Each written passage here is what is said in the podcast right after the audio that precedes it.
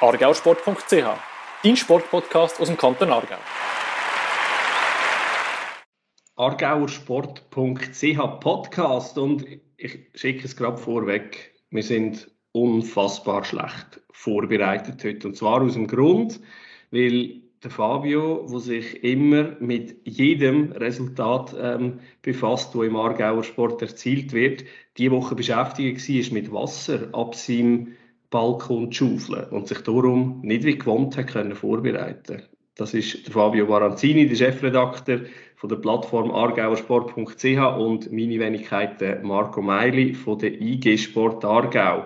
Fabio, was hast du gemacht mit deinem Balkon? Ja, mein Balkon hat Freude gehabt, viel Regen. Dann gefunden, ich sammle das sich.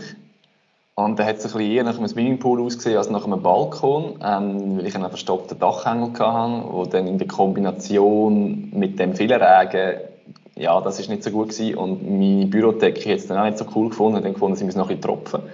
Und äh, darum habe ich äh, sehr viel mich mit Wasser und Dachhängel und Wasser wegschaufeln und so Kübel aufstellen und alles so Gespäss, äh, beschäftigt. Darum ja, ich bin schon seriöser vorbereitet gewesen, aber zum Glück habe ich ja dich noch gehabt. Und dann sollte das eigentlich trotzdem eine, vernünftige Folge geben, vor allem wenn wir äh, doch wieder einen guten Interviewgast haben, oder? Würde ich meinen. Ja, genau so ist es. Und bevor wir da zu lange über Wasser reden und wir eigentlich nicht mal Wassersport in der Sendung oder im Podcast Richtig. haben. Das wäre so eine gute Überleitung gewesen, wenn wir wär, Michel Heimberg hätten vor vom letzten Podcast, wäre das natürlich sensationell gewesen. Da hätten wir ein Sprungbecken können machen auf meinem Balkon. So ein 10 cm Becken oder so. Ja, da hätten wir endlich ein Schlaues im Kanton Aargau. Das wäre eigentlich noch eine Variante. Du könntest dich als Pionier vom Wasserspringen im Kanton Aargau eigentlich positionieren, auf deinem Balkon ein 3 Meter Brett auf den Balkon stellen? Nein, musst du dann über dem Balkon, weil der Balkon ist ja das Becken. Richtig, ja, es, wird, es, wäre, es wäre ein harter Aufbau. Darum, ich glaube, wir lernen das Thema. Ich glaube, wir, wir konzentrieren uns auf unseren heutigen Gast. Das macht, glaube ich, mehr Sinn. Ja, und bei uns in der Runde dürfen wir jetzt eine fünffache Europameisterin begrüßen, ähm, die Aargauer Sportlerin vom Jahr 2019, Elena Quirici, 27-jährig aus Schinz nach Dorf. Wenn ich seit dem letzten Gespräch weiss, richtig stolz in Schinz nach Dorf. Helena, danke vielmals, dass du dir Zeit nimmst und willkommen in der Runde. Danke vielmals, dass ich da sein ja, und das Wichtigste und, und der aktuellste Erfolg, den habe, ich, den habe ich gar noch nicht erwähnt im Intro, weil endlich, endlich, endlich, endlich, endlich hat es geklappt mit, mit der definitiven Qualifikation für die Olympischen Spiele in Tokio. Äh, bevor wir noch im Detail auf die schon fast endlose oder auf den fast endlosen Weg auf Tokio eingehen, zum Einstieg noch die Frage, ob du uns ein bisschen kannst mitnehmen in dem Moment, wo du dann zu Paris wirklich gewusst hast, hey, jetzt habe ich den beschwerlichen Weg hinter mich gebracht, jetzt bin ich wirklich qualifiziert für die Olympischen Spiele. Ja, das ist ein wunderbarer Moment gewesen. Es ist im Robin Round Robin System gewesen. Wir hatten drei Kämpfe gehabt und nach dem zweiten Kampf habe ich gewusst, dass es lange und das ist einfach eine Erleichterung gewesen und eine riesige, riesige Freude in mir inne. Aber gleichzeitig habe ich mich gleich noch konzentrieren für auf den letzten Kampf. Also ich habe mich nicht voll gehen lassen, aber gleich sind ein paar Tränen schon dort geflossen. Und nach dem letzten Kampf ist einfach eine riesige Freude gewesen, aber ich bin auch wirklich tot kaputt gewesen. Ja, es ist, die, die es nicht gesehen haben, äh, auf deinen sozialen Medien hast du äh, Fotos von dem Moment gepostet. Das lohnt sich wirklich. Man, sieht hier so gut an, was, was, dort, äh, ja, was, was dort für Emotionen ausgelöst worden sind. Ist dir irgendetwas durch den Kopf gegangen oder, oder ist es einfach Müdigkeit in dem Moment? Ähm, durch den Kopf war mir eigentlich ein Wort, so ein bisschen, endlich. Endlich habe ich es geschafft. Und nachher wirklich einfach Freude und Mühe. Und wie sieht es heute aus? Ist, ist, ist so der Moment in Paris, ist der noch präsent oder hast du jetzt schon total müssen kehren? Wir sind ähm, ja, rund fünf Wochen vor, vor dem Tag nachher zu Tokio. Ist es schon vorausschauen oder ist es noch Emotionen von Paris her? Ich habe ziemlich schnell gerade wieder geswitcht, weil ich so eine Person bin. Ich habe das eine Ziel erreicht und dann ist gerade wieder das nächste. Aber ich habe den Moment schon genossen und habe jetzt auch noch Freude daran und äh, ja, strahlen, wenn ich darüber rede. Aber jetzt ist ein anderes Ziel, das ich vor Augen habe. Das stimmt übrigens, wir sehen dich ja jetzt, unsere Zuhörer natürlich nicht, du strahlst wirklich, wenn du über den Moment redest. ähm, kannst du noch ein bisschen von den, von den Reaktionen erzählen, die wo, wo reingekommen sind? Also was, was ist abgegangen in den Tagen nach Paris bei dir? Es war echt überwältigend. Gewesen. Ich kann es gar nicht im Wort fassen, weil ich habe so viele Nachrichten, Anrufe bekommen von Personen, die ich auch nicht kenne wo, oder wo ich schon länger keinen Kontakt mehr hatte. Ich bin wirklich oft den Tränen nachher gewesen, weil es mich einfach so überwältigt hat, wie viele Leute hinter mir stehen, an mich glauben und die Wege auch mit mir gegangen sind. Hat es irgendetwas darunter gehabt, wo, wo dich besonders überrascht hat oder wo du überhaupt nicht damit gerechnet hast, ähm, dass die das überhaupt verfolgen oder, oder wie die Art und Weise, sie reagiert haben darauf oder was hat es so etwas Spezielles gegeben? Ja, es hat mega viele Personen gegeben, wo ich nie gedacht hätte, dass die mich verfolgen. Und das ist natürlich dann umso schöner, auch klar von meinen Liebsten, dort erwartet man es fast, dass sie einen supportet und alles. Aber von Personen, vielleicht, wo ich früher in die Klasse gegangen bin oder auch Leute, die ich nicht einmal kenne, die wirklich voll mitgelitten haben mit mir. Und das ist ja schön zu spüren, dass die Leute mit mir mitleiden und den Weg wirklich auch verfolgt haben und jedes Detail fast schon kennen. Das ist ein gutes Stichwort. Ich habe mir jetzt gedacht, wir machen jetzt den Weg gleich nochmal äh, miteinander. Das Ganze ähm, zum Beispiel aufrollen, für die, die vielleicht jetzt nicht ganz so nah dabei sind, von denen, die jetzt zulassen und sich vielleicht gefragt haben, warum wir jetzt so immer wieder endlich, endlich, endlich gebraucht haben.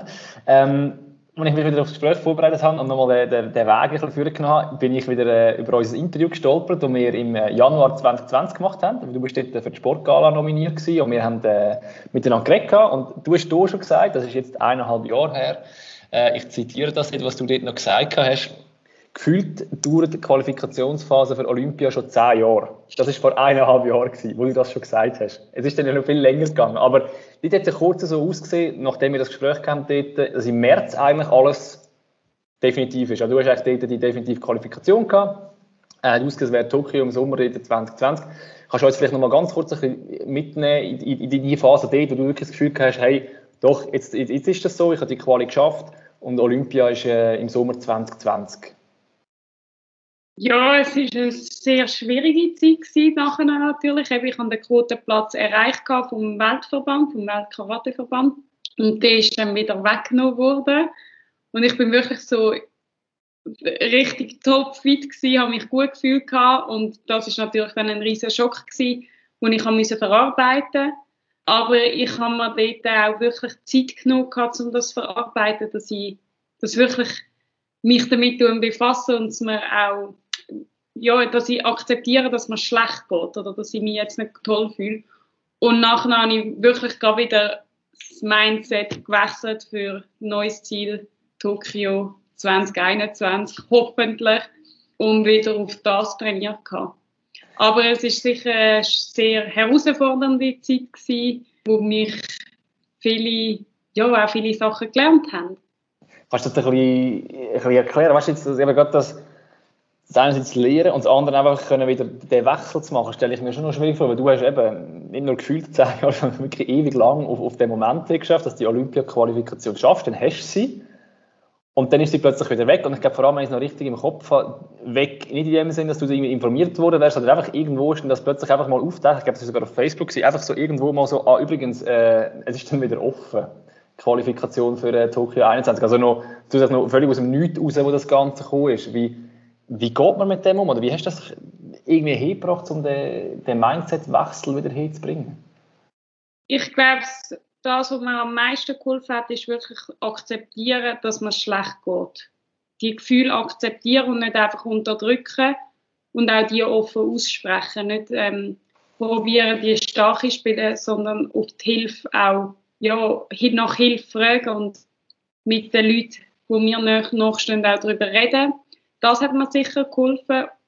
Ganz andere ist, dass ich mir schnell wieder ein neues Ziel gesetzt habe wo ich kann erreichen Und ich glaube, wenn wir mit Ziel schaffen, dann ist es einfacher, den Mindset wieder können switchen aufs Positive und nicht mehr aufs Negative. Und ich bin eher ein Mensch, ja, das habe ich vielleicht schon ein bisschen, ja, seit Jahren, dass ich schnell kann wieder abhaken und aufs Nächste. Und schlussendlich ist, sind die Olympischen Spiele mein größter Traum und darum ist es mir ein bisschen einfacher gefallen. Ich glaube, es wirklich das, was mir am meisten geholfen ist, ist eingestehen, dass mir schlecht geht, mir die Zeit geben, um wieder besser mich fühlen und dann neu angreifen. Ist das etwas, also ich stelle mir jetzt auch noch schwierig vor, oder? Jetzt gerade in einer, in einer also als Profisportler sowieso, vielleicht als Kampfsportlerin, vielleicht stellen wir jetzt das ein bisschen extremer vor, aber vielleicht noch ein bisschen mehr, so ein bisschen Schwäche eingestehen. Ich, nein, es ist eine Stärke, wenn du kannst sagen, ich akzeptiere das, aber im ersten Moment hat man wahrscheinlich selber das Gefühl, es ist eine Schwäche. Ist dir das einfach gefallen oder, oder hast du auch irgendwie, weißt du, vielleicht ein Coaching gebraucht, wo dir irgendwie geholfen hat oder jemand, der gesagt hat, hey, das ist, das ist okay, mach das jetzt. Bist du ehrlich mit dir? Ich glaube, es ist ein, ein Tabuthema im Spitzensport, über Schwächen reden oder mhm. etwas, was nicht gut ist, reden. Und gerade in einer Kampfsportart, wo oder in einer zwei, zwei, zwei äh, in einer Kampfsportart oder in einer Sportart, wo du einen direkten Gegner hast, ist das sicher ein, ein Tabuthema. Aber ich glaube, es ist wichtig, darüber zu reden, dass man auch anderen Mut macht und anderen zeigt, dass es ja, normal ist, dass, man, dass, dass, ja, dass es manchmal nicht so läuft oder man Angst hat oder einem nicht gut geht. Und ich habe dort wirklich keine Mühe gehabt, darüber zu reden, weil ich dort auch eine Vorbildfunktion einnehmen und eben jungen anderen Athleten zeigen, hey, ihr dürft, ihr, ihr dürft darüber reden, wenn es euch schlecht geht. Und es ist eine Stärke, die ihr dann habt. Hat es da Reaktionen darauf gegeben? Also weißt du, wo genau das passiert ist, wo die Leute gesagt haben, hey, mega cool, oder es hat mir irgendwie auch geholfen, dass du auf die Art und Weise mit dem umgehst und nicht jetzt irgendwie völlig anders, wenn es auch nicht irgendwie eine Hasstirade gegen Verband, weil sie es wieder aufgemacht haben oder irgendetwas anderes. Es gibt ja verschiedenste Varianten, wie du mit so einer Situation kannst umgehen kannst. Oder hast du da Reaktionen gehabt auf deine Art und Weise, wie du damit umgegangen bist? Ja, ich habe von vielen Personen gehört, dass sie eben stolz auf mich sind, wie ich das kann handeln oder auch, dass sie reden darüber, dass man schlecht geht oder wie eine Schwäche zeigen. Und das ist schön auch für mich zu sehen, dass die Leute das anerkennen und stolz auf mich sind, obwohl ich ja eine Schwäche habe. Jetzt ein Handelsatz, hat es gleich den Moment irgendwo mal gegeben, oder gefunden hast, wisst ihr was? Könnt mich alle mal kreuzweise, ich lasse es sein. Ja, die hat es auch gegeben. ja, ich glaube, das ist, ja, wie soll ich sagen, ich bin dort äh, im, in den ersten Tagen so hässlich auf die Welt. Wirklich hässlich, traurig. Ich weiß gar nicht, welche Gefühle ich alles hatte. Und dort habe ich schon mal gedacht, hey, lecket mir am. Ja.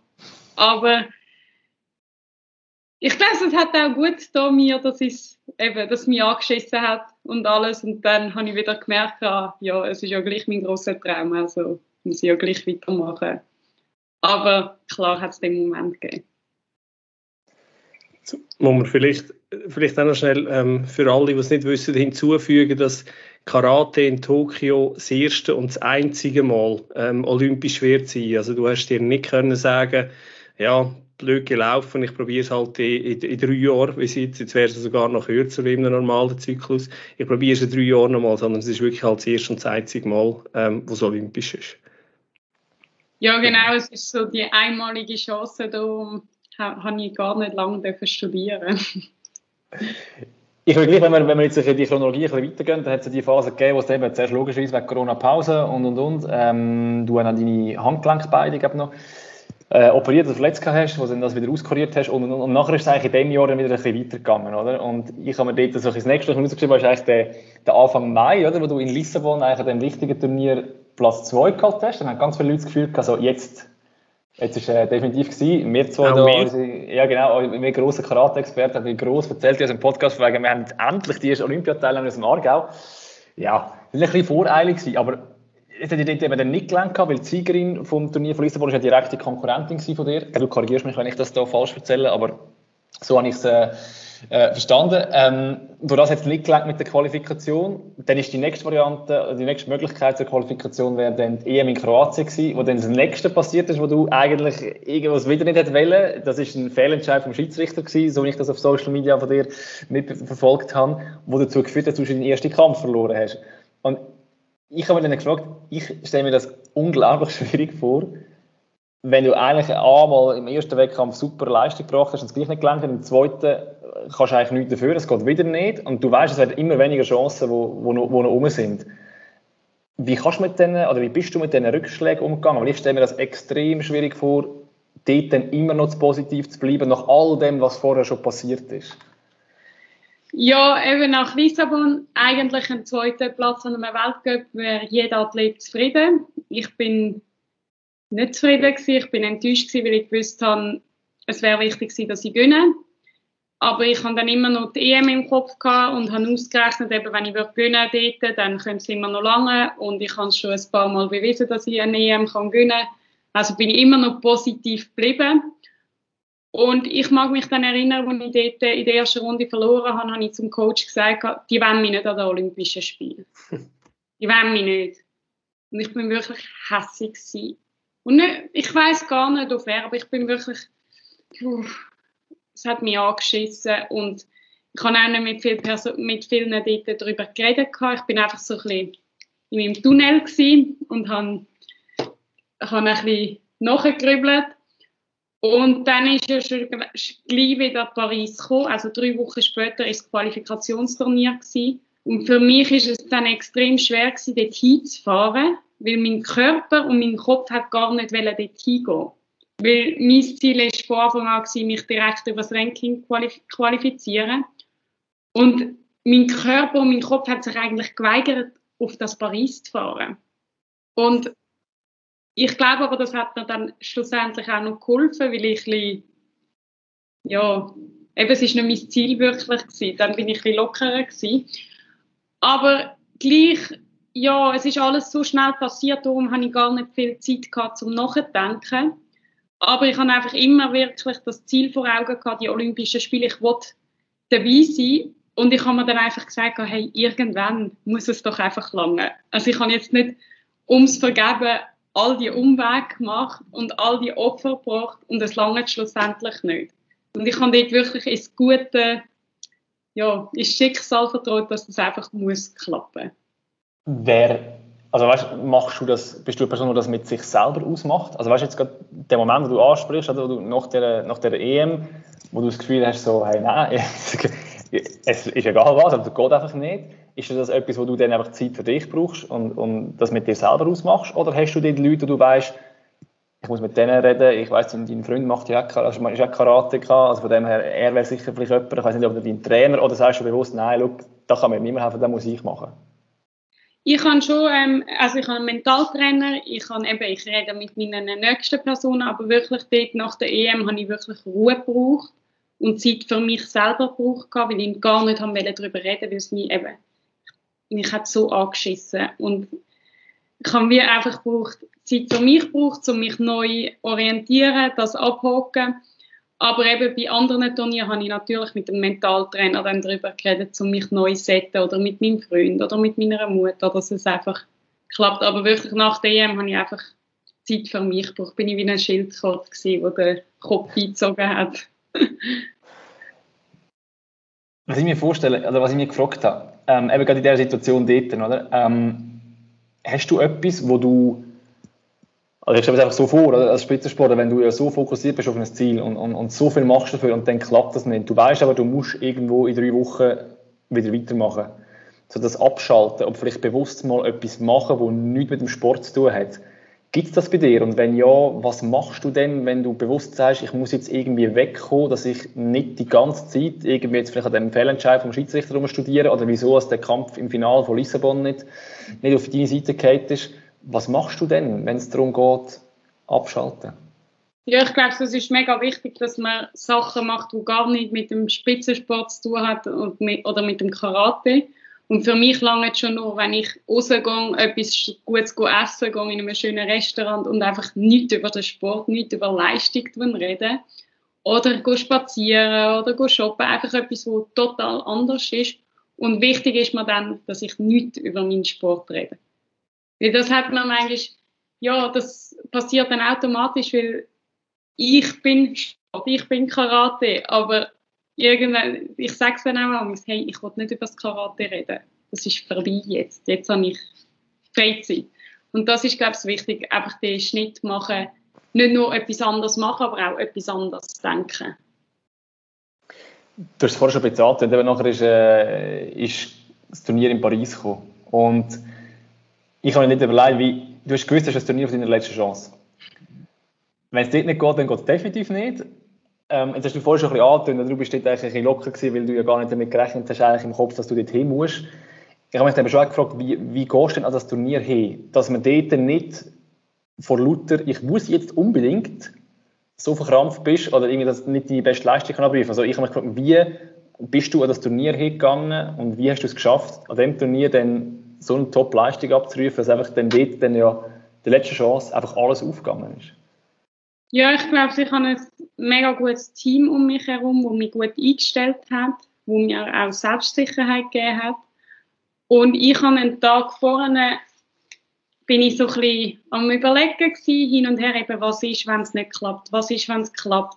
Da haben wir die Frage gestellt und dann schlussendlich habe ich gesagt, hey, geh dort hin und zeige einfach dein Karate, dann wird es gut kommen.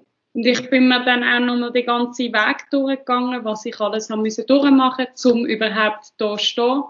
Und dann habe ich eine riesige Dankbarkeit gefühlt und ich glaube, diese Dankbarkeit, die hat mich einfach beflügelt, zum selbstsicher sein und das Turnier können geniessen.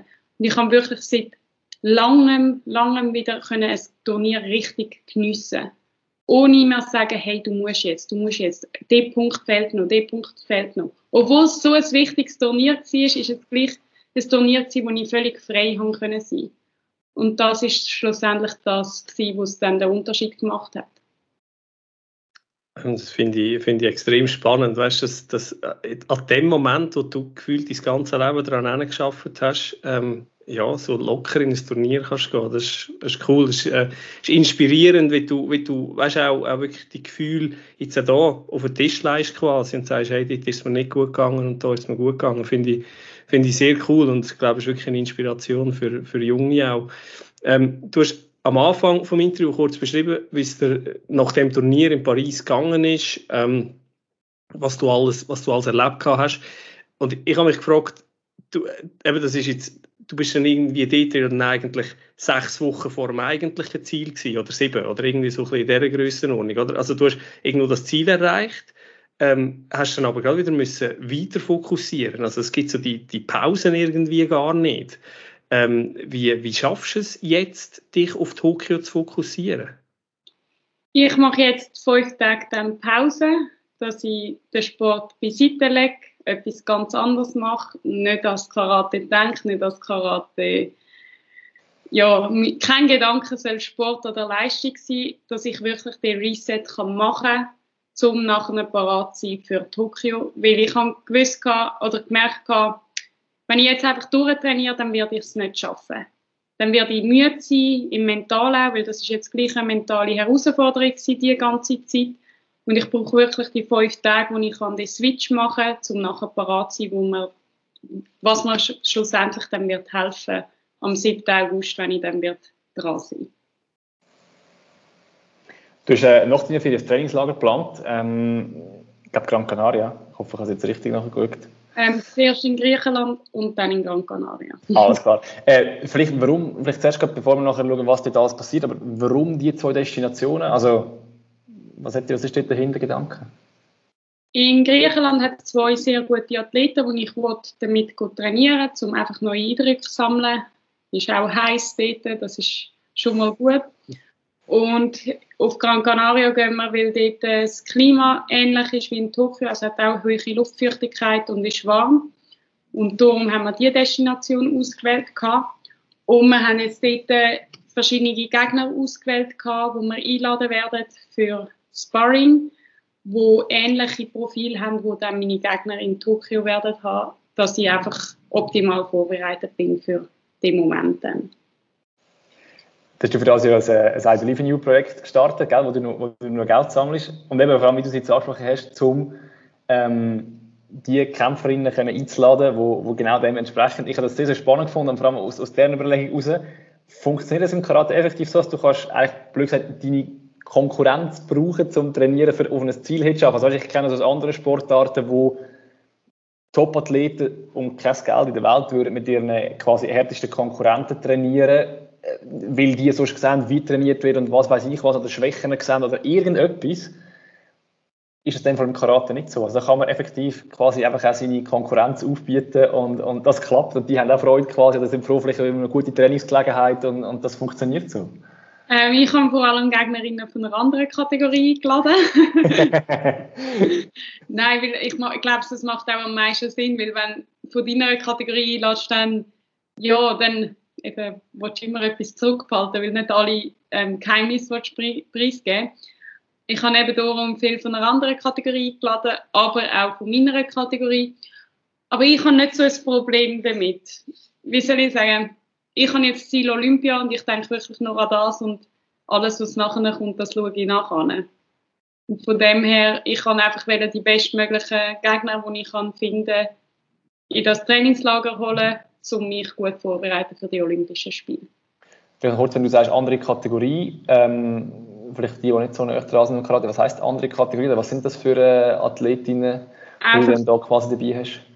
Einfach andere Gewichtskategorien ich bin ja bis 61 und äh, bis 68, ich wäre lieber bis 61, bis 68 Kilo und ich habe jetzt viel bis 61 eingeladen oder die plus 68, weil schlussendlich an der Olympischen Spiel wird Kategorie plus 61 sein, dann werde ich auch schwerere Gegner haben und einfach um das ein bisschen nachher simulieren. Und dann habe ich auch noch ein paar Männer eingeladen, um einfach noch die andere Aspekte auch haben.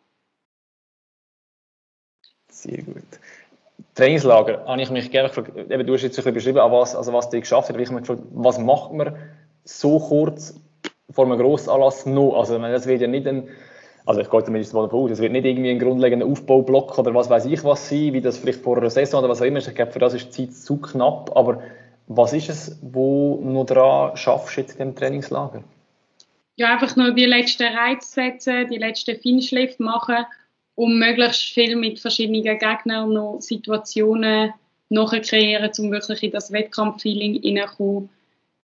Eben gross etwas üben oder verändern kannst du nicht mehr. Es sind wirklich die Feinschliffe, die einfach nur sind, zum machen. Es ist dort noch eine Frage. Wir haben ja noch einen Aufruf gemacht via Social Media, so, ob irgendjemand noch Fragen hat.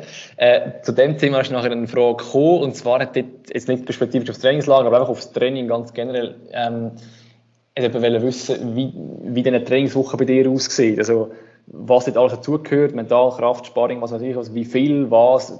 Vielleicht kannst du da gerade, wenn wir schon beim Thema Training und Trainingslager sind, einen Einblick geben. Wie, wie sieht bei dir eine, eine Trainingswoche aus? Wie wir uns das vorstellen? Ja, es ist ganz unterschiedlich, je nach Saison natürlich. Aber grundsätzlich ist sechs Tage in der Woche trainieren, zweimal am Tag. Am Morgen ist äh, Athletiktraining, dort kommt drei Ausdauerkraft, Sprungkraft, alles zum den Körper formen. Und am Nachmittag Abend ist dann ein Karate-Training, wo man Sparring macht, Techniktraining, Taktiktraining und zwischendurch am Nachmittag kann es sein, dass es eine zweite Einheit gleich noch gibt, dass es drei Trainingseinheiten sind oder man lernt es bei zwei. Und ich zähle es nicht als Einheit inne. Vor jedem Karate-Training habe ich einfach nur ein Programm, das ich mache, Rumpfkräftigung oder Hüftstabilisation, einfach wo ich eine Stunde lang noch Übungen mache für mein, mein Wohlbefinden im Körper. Aber das zähle ich nicht als Einheit. Das ist mein Wohlfühlprogramm. Ich sage, obwohl wahrscheinlich wir zwei gestorben wären bei dieser Stunde äh, Rumpftraining und uns wahrscheinlich eine Woche lang nicht mehr könnten bewegen und du zählst nicht mal das Training, das ist der Unterschied. ja, ich glaube, da länger fünf Minuten, aber nicht eine Stunde. Und am Sonntag ist immer Ruhetag. Also es ist wirklich ja. sechs Tage in der Woche. Es ist zwei, mindestens zwei Einheiten und am Sonntag Pause, ausschlafen, essen, das Leben genießen Kannst du mir so ganz kurz sagen, weißt, von wie viel Stunden Training pro Tag reden wir da? Weil es tönt noch mega viel. Also weißt, wenn du sagst, vor dem Training jeweils noch eine Stunde dort, dann zwei Einheiten, manchmal drei, so. Es sind circa fünf bis sechs Stunden im Tag. Wie steht es um das Thema Regeneration? Ich stelle mir vor, gerade in einer intensiven Sportart wie bei dir, ist das wahrscheinlich nicht ganz unwichtig, oder? Ja, ich habe das, je älter ich geworden bin, je besser gemerkt, dass Regeneration mega wichtig ist wir haben das jetzt auch ein bisschen angepasst, dass ich eben manchmal mal ein, Wochenende, ein ganzes Wochenende frei habe, nicht nur Sonntag, sondern Freitag, Samstag, Sonntag zum Beispiel, dass ich auch meinen Kopf kann durchlüften und halt regelmäßig Massagen, heiße Bäder, kalte Bäder und halt seinem Körper wirklich auch etwas Gutes tun. Und ich denke, der Schlaf ist auch einfach mega wichtig. Ja, man hört das diesen Ausführungen an. Das, das kann man natürlich nur machen, wenn man, wenn man im, also du bist Vollprofi im ähm, Sitz, wenn ich richtig informiert bin, seit ein, zwei Jahren, glaube ich. Ähm, ist das, also, ich bin darauf eingegangen, wie einfach ist das als Karateka, als in der Schweiz als Vollprofi zu leben? Ja, ich bin ähm, im November 2018 habe ich mich entschieden, Profi, also dass ich Profisportlerin machen weil ich, habe einfach, ich bin von der WM zurückgekommen am Montag und dann am Montagnachmittag wieder müssen arbeiten. Und dann habe ich so gefunden, etwas stimmt nicht. Etwas kann nicht gut sein. Ich müsste jetzt die Meisterschaft können verdauen, mich erholen von der und dann weitermachen und nicht gerade am gleichen Tag noch arbeiten. Und sicher, was mir geholfen hat, ist die Unterstützung von der Spitzensport-RS, weil ich habe dort die Spitzensport-RS angefangen habe. Und das ist sicher etwas, wo mir wie eine Sicherheit gegeben hat. Weil in der Schweiz ist es gleich so, ja, was schaffst du? Ich bin Spitzensportlerin. Ja, aber was schaffst du nebenzu? Mhm. Und das ist schon ein Schritt gewesen, wo ich, ja, das Risiko eingegangen bin, klappt es echt werde ich das Geld zusammenbekommen, werde ich können das Spitzensportleben finanzieren. Aber ich habe wieder super Leute um mich herum gehabt, die mich unterstützt haben, die gesagt haben, hey, du, das schaffst du, wenn du etwas brauchst, wir sind für dich da. Du wirst auch schnell wieder einen Job finden, wenn es nicht wird klappen. Und das ist sicher etwas, wo mir sehr viel geholfen haben, hat. Und ja, es ist sehr schwierig, weil ich bin die einzige Karateathletin in der Schweiz, die Profisportlerin ist. Es ist sehr, sehr schwierig. Es ist auch viel Arbeit, die man muss dahinter stecken, dass es wirklich auch klappt. Aber schlussendlich hat es für mich einen riesen Benefit gehabt und darum bin ich auch stolz, bin ich den Weg eingegangen. Du bist ja wahrscheinlich so ein Stück weit deine eigene kleine ähm, AG oder Einzelfirma oder, oder wie auch immer. Äh, machst du auch das Management, also Sponsoring, Geschichten und so, machst du das alles selber oder, oder hast du die Unterstützung? Am Anfang hat mir meine Mami sehr viel unter angegriffen, weil ich einfach keine Ahnung hatte vom Ganzen. Oder auch keine Zeit hatte. Und jetzt habe ich Leute, die mir auch helfen dabei dass ich mich wirklich auf den Sport kann konzentrieren kann, wo man ein paar Sachen abnehmen dass ich wirklich den Sport im Vordergrund kann haben, weil es ist nachher gleich viel, viel Arbeit auch, wo das Ganze mit sich bringt. Und gerade jetzt habe ich es auch gemerkt, man kommt fast nicht mehr nachher mit den Medien beantworten und E-Mail beantworten und so weiter, dass es einem wirklich hilft, jemanden im Background zu haben, der einem Sachen abnimmt. Genau, und ich habe mir dann haben die glorreiche Idee, einen Podcast zu machen mit dir. Ich habe nicht mehr Zeit. sehr schön, sehr schön. Also freut uns natürlich. Nein, ähm, du hast vorhin gesagt, es ist mega schwierig in der Schweiz als Profisportler, wenn du ja die Einzige bist auch. Ich gehe mal davon aus, es ist mit ein, bisschen ein Grund, dass das so schwierig ist, dass du ja auch viel oder sogar teilweise fix äh, in Spanien das Ganze gemacht hast und in der Schweiz. Also vielleicht kannst du noch ganz kurz einfach ein bisschen beschreiben, was, was die Überlegungen sind, warum Spanien statt das Ganze in der Schweiz zu machen? Ich habe schon länger gemerkt, dass ich muss weggehen, dass ich muss andere Sachen kennenlernen, dass ich ja etwas Neues brauche, aber ich habe mich nie getraut.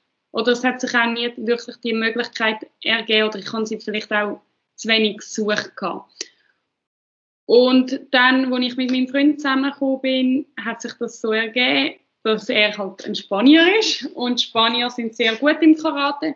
Und ich bin dann oft einfach zeitweise auf Spanien trainieren und habe gemerkt, dass man das wirklich gut tut, weil es eine neue Situation ist, eine neue Umgebung ist, wo ich nicht in der Komfortzone bin. Vorher bin ich immer so in der, meiner Wohlfühlzone gewesen, ist alles schön gewesen, ich habe alles kennt, ich habe gewusst, die Leute sind dort, der Trainer ist dort, das Training wird dort gemacht, ich habe alles kennt. Und dort habe ich gemerkt, ich bin wieder unsicher. Ich muss zeigen, wer ich bin. Und das hat mein Karate sehr gut getan.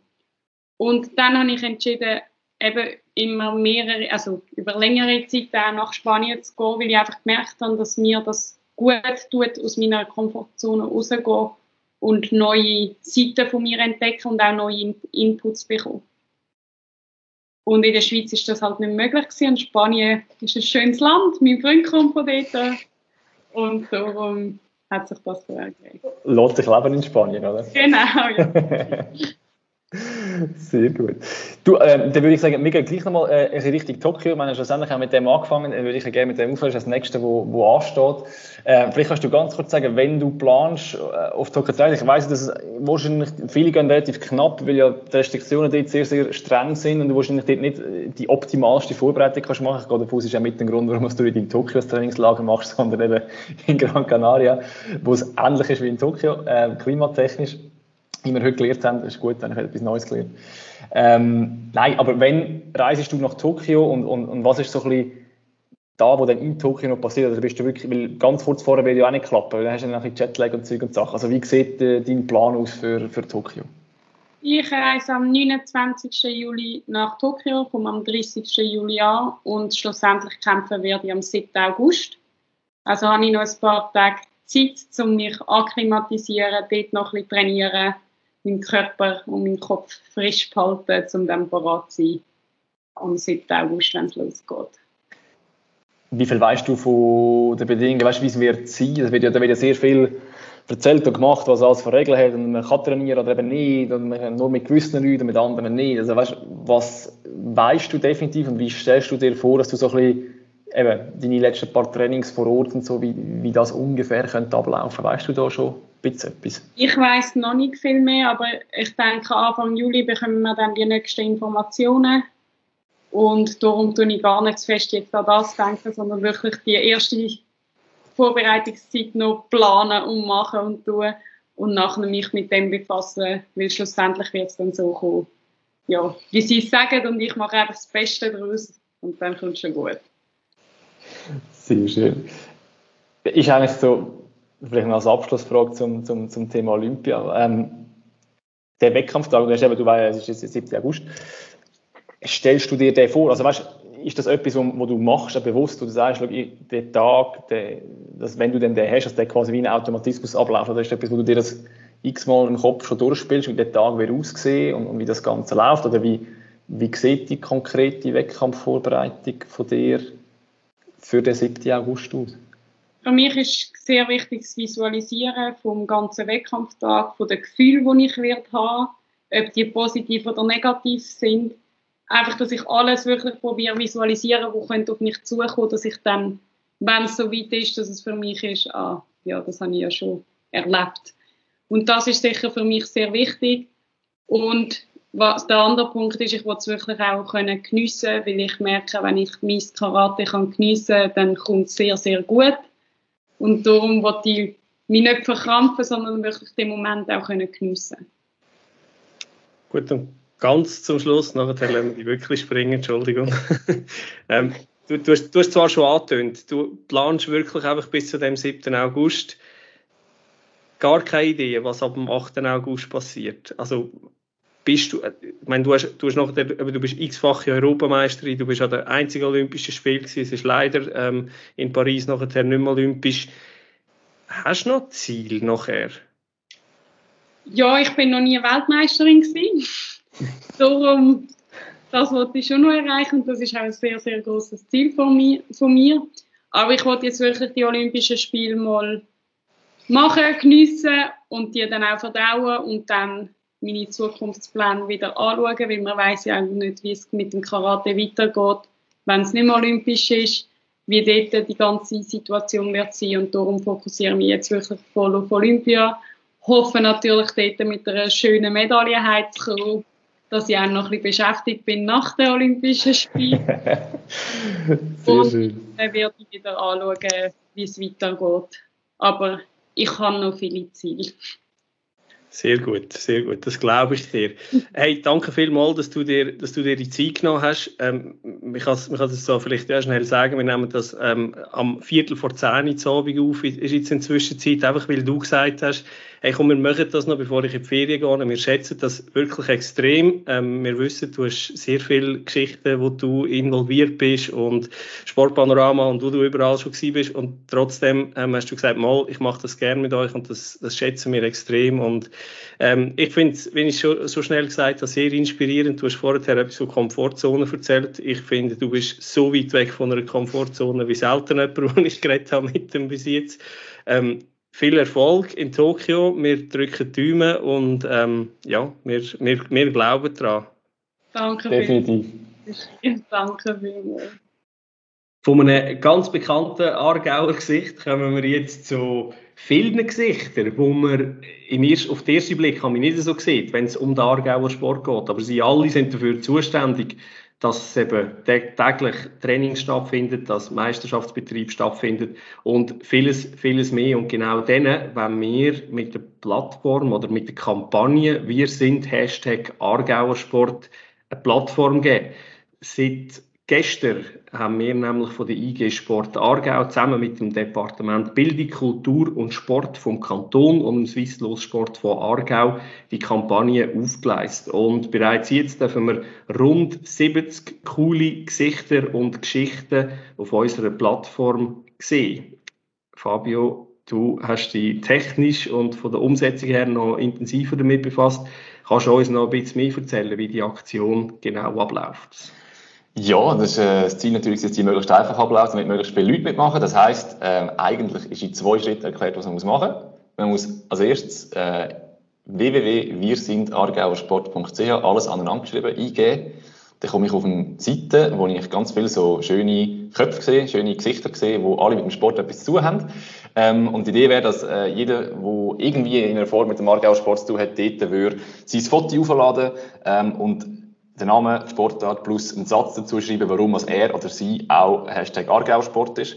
Und das funktioniert relativ einfach mit einem Formular und man kann aufladen und dann ist das eigentlich schon gewesen. Cool wäre natürlich, wenn wir noch auf Social Media irgendeinen Post machen zu dieser Aktion, dass wir das können bei uns auf dem Profil, ähm, vor allem auf Instagram, einfach in der Story teilen, dass wir da ein bisschen in die Breite gehen mit dieser Aktion. Und ähm, ja, ich glaube, es lohnt sich aber auch einfach für die, die mal schnell drüber schauen Mal schauen, wer so ein bisschen alles zum Aargauer Sport gehört. Eben, du hast schon gesagt, wir haben etwa 70 Leute, äh, oder einen Verein, Verband und Sportanlässe und alles Mögliche, was sich schon äh, registriert haben, also registriert teilgenommen haben an der Aktion und erzählt haben, was sie machen für den Aargauer Sport. Und da hat es also wirklich coole Sachen drunter. Ähm, jetzt seit wenigen Minuten habe ich gesehen, ist auch noch unser Sportminister aus dem Kanton Aargau, der Alex Hürzler, mit dabei. Also wir haben mittlerweile sogar Politprominenz ähm, in der Aktion mit dabei und auch sonst ganz, ganz viele Sportler, von Elitesportler, aber auch wirklich Hobbysportler und, und, und absolute Breitensportler, die auch mitmachen und deren, die auch nur Fans sind, in Anführungszeichen, aber natürlich auch die sind extrem wichtig für den Sport im Kanton Aargau und darum glaube ich, die Sache ist eine gute Sache. Absolut. Und an dieser Stelle einfach von mir noch zwei ganz kurze Sachen. Der Aargauer Sport und die Menschen, die dahinter stehen, ja, die, die sind schlicht einfach großartig. Und darum auch ein grosses Danke an euch alle draußen, die das tagtäglich fördern und vorwärts bringen. Die Plattform ist für euch, ist, dass wir können zeigen was das eben für eine Breite ist und dass wir zusammen zu einer Community vom Aargauer Sport werden. Natürlich wird auch aktiv Sport betrieben, sehr, sehr aktiv sogar. Zum Beispiel an der Leichtathletik-Schweizer Meisterschaft, die vor kurzem stattgefunden haben. Genau, das war noch vor meinem Wasserschaden, gewesen, darum habe ich dort noch mindestens gewusst, ähm, was dort passiert ist. Und da ist dann der Post dafür geholt, den ich hier noch geschrieben habe. Das heisst, wir haben dort sechs Medaillen geholt. Ähm, ich beschränke mich, dass die Liste nicht zu lang wird auf die beiden Goldmedaillen, die wir geholt haben. Die sind beide von Athleten vom BTV Aarau geholt worden. Das ist einerseits der Silvan Vicky, der über 100 Meter Goldmedaille geholt hat und dort unter anderem auch der Alex Wilson geschlagen hat. Und der Lukas Barocke, der im Hammerwerfen Schweizer Meister geworden ist.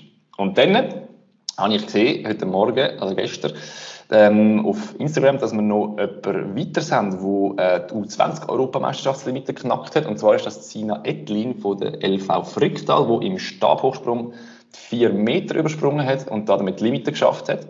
Und jetzt merkt man, dass das Wasser bei mir. Es hat drei, soweit ich weiß, Athletinnen, die mittlerweile für die U20 EM qualifiziert sind. Das ist nämlich zusätzlich noch Valentina Rosamilia über 800 Meter und, glaube 1500 Meter. Und Romy Burkhardt ebenfalls im Stabhochspringen.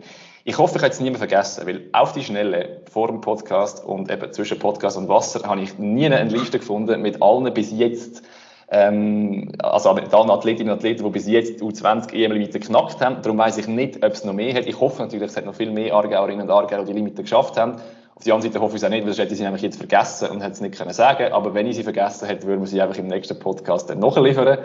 Aber so jetzt stand jetzt drei Aargauerinnen an der U20 EM. So, aber genug Leichtathletik. Wir haben nämlich auch noch erfolgreiche Kunstturner gehabt.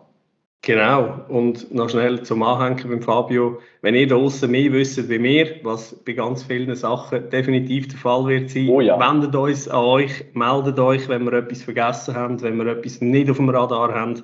Ihr erreicht uns ganz einfach unter redaktion.argauersport.ch. Aber zurück zum Kunstturnen. Ähm, ja, dort haben wir ebenfalls Schweizer Meisterschaften gehabt und wenn man sich mit dem Kunstturnen befasst, schon fast traditionell sind das Aargauer Festspiele gewesen. Unter anderem haben wir im Bereich der Amateure im Mehrkampf einfach mal alle Medaillen gewonnen. Ähm, Warum auch also nicht? nur die, nicht einfach, wenn man es kann, also nicht einfach nur in Anführungszeichen die Goldig, sondern einfach mal all. Ähm, die Goldig, die ist an Lukas Ulrich gegangen.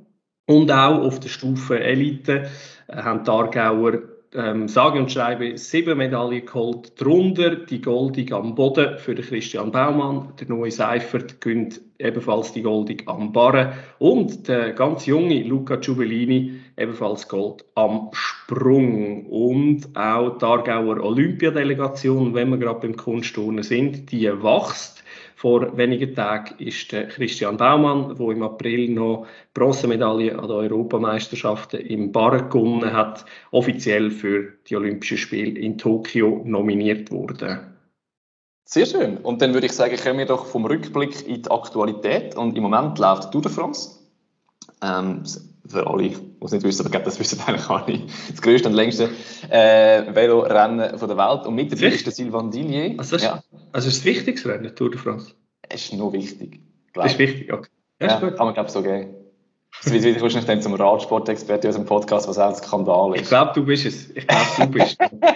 Das, das ist ein klassischer Austauschsport, das muss bei dir sein eine zweite Disziplin neben dem Tennis, Velofahren. Aber das Gute ist, ich kann sie einfach dem Silvan Dillier überlassen, weil ich muss nämlich gar nicht erzählen zu der Tour de France, ähm, weil er hat nämlich bei der Aargauer Zeitung, bei unseren Kollegen der Aargauer Zeitung auf der Webseite können vorbeischauen, lohnt sich definitiv, er macht einen Videoblog, wo er jeden Tag über das Leben ähm, im Rahmen von der Tour de France berichtet. Und äh, es lohnt sich definitiv, weil sein Team ist ja ziemlich erfolgreich. Im Moment stellen sie gerade den aktuellen Leader, den Mathieu van der Poel, der in seinem Team fährt. Und seine Equipe hat auch schon zwei Etappen geholt. Also bis jetzt sehr, sehr erfolgreiche Tour de France für sein Team. Darum lohnt sich definitiv, dort mal reinzuschauen und zu schauen, was der Sylvain Dillier da uns aus Frankreich erzählt. Und äh, wenn wir schon bei Frankreich sind, müssen wir noch über Fußball reden. wenn wir schon bei Frankreich sind, ja, schöne Überleitung. Wunderschön. Ja, ich kann mir vorstellen, dass du am Montag oben wahrscheinlich ähm, laut hupend durch Sarmenstorf gefahren bist und dort eine riesige Party gefeiert hast?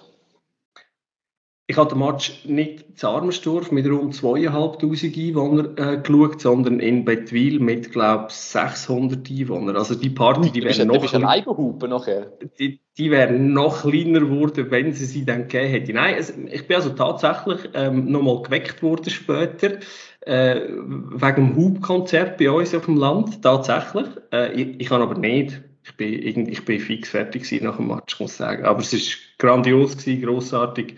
Unsere Nazi mit äh, beiden Aargauern, Silvan Wittmer und Loris Benito, ähm, grandios was geleistet haben. Und unter dem grossen Erfolg von, von unserer Nazi geht im Moment der Regionalfußball fast ein bisschen unter. Aber dort ist extrem viel gelaufen in den letzten drei, vier Wochen seit dem Restart, wo man jetzt in kurzer Zeit äh, sehr viele Highlights reingepackt hat. Ähm, am letzten Wochenende ist zum Beispiel äh, Meisterschaft von der Erstliga und auch von der Zweitliga, die ist zu Ende gegangen. Und vor allem der FC Baden, der hat sehr, sehr gute Saison gespielt. Die haben sich ähm, auf dem zweiten Platz haben die beendet, was eigentlich in einem normalen Jahr für Teilnahme an den Aufstiegsspielen würde berechtigen.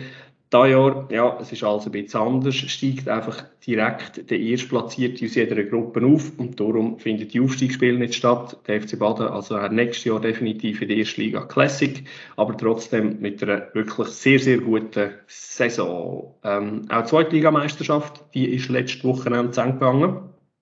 Dort hat sich der FC Mugello durchgesetzt, ist der Meister und Aufsteiger in die Zweitliga Interregional. Und jetzt in dieser Woche finden noch verschiedene Cup-Finals statt. Nicht wie traditionell alle an einem Tag an einem Ort, ähm, aus Corona-Gründen natürlich, sondern dezentral. Also es haben äh, Anfangswoche mal ein paar Junioren-Cup-Finals an einem Ort stattgefunden und so zieht sich das über die ganze Woche. Das Highlight heute Abend, Donnerstag, 1. Juli 2021 am Viertel ab 8 im Stadion Niedermatten-Wolle wird ein Aktiv-Cup-Final zwischen Niedergösgen, Schönewirt, umgekehrt. Schönewirt, Niedergösgen, FC Schönewirt, Niedergösgen und dem Drittligist ähm, FC Frick angepfiffen. Und der FC Frick aus der, wie gesagt, Drittliga, der hat also das Kunststück fertiggebracht, im Halbfinal den Aargauer Meister vom FC Mucella zu schlagen. Also sicher eine spannende, spannende Runde, was es da, was es da gibt, ein spannender Match er jetzt gerade zugelassen hat, der hat gemerkt, wir sind wieder im Spezialgebiet von Herrn Meili angekommen. Dann würde ich doch gerade noch die Frage weitergeben. Deine Prognose bitte für das Cup-Final. Wer gönnt denn? Uh, uh. Ja, also auf dem Papier, äh, klar ist ein Zweitligist im Vorteil und ähm, Schönewehr Niedergös hat sehr einen souveräne, also Aufsteiger, muss man sagen, die sind ähm, erst letzten Sommer aufgestiegen, ähm, sehr einen souveräne Zweitligasaison gespielt. Aber ja, Frick ist sicher im Höch, nachdem sie eben im Halbfinal die laut Papier beste Mannschaft im Regionalfußball im Aargau geschlagen haben. Ich lasse mich nicht auf den Test raus. Ähm, ich sage, es gibt Verlängerung, Penaltyschüsse und Penaltyschüsse kann immer alles passieren. Wow, das ist mal wirklich Prognose. Äh, sensationell schön gedrückt vor allem. Aber immerhin, nach dem Penaltyschiessen, Penaltyschiessen kommen wir jetzt in der Schweiz. Das müsste dann eigentlich ein endloses Penaltyschiessen geben, weil alle immer treffen wenn sie sich die Schweizer Nazi zum Vorbild nehmen. Und dann wird das sicher ein super Göppfinal. Ähm, wir schauen noch ein bisschen weiter voraus. Und zwar fährt am Samstag noch die Weltmeisterschaft im ähm, Orientierungslauf an. Die findet in Tschechien statt. Und wir haben dort natürlich äh, hervorragende Medaillenchancen mit dem Matthias Kiburz.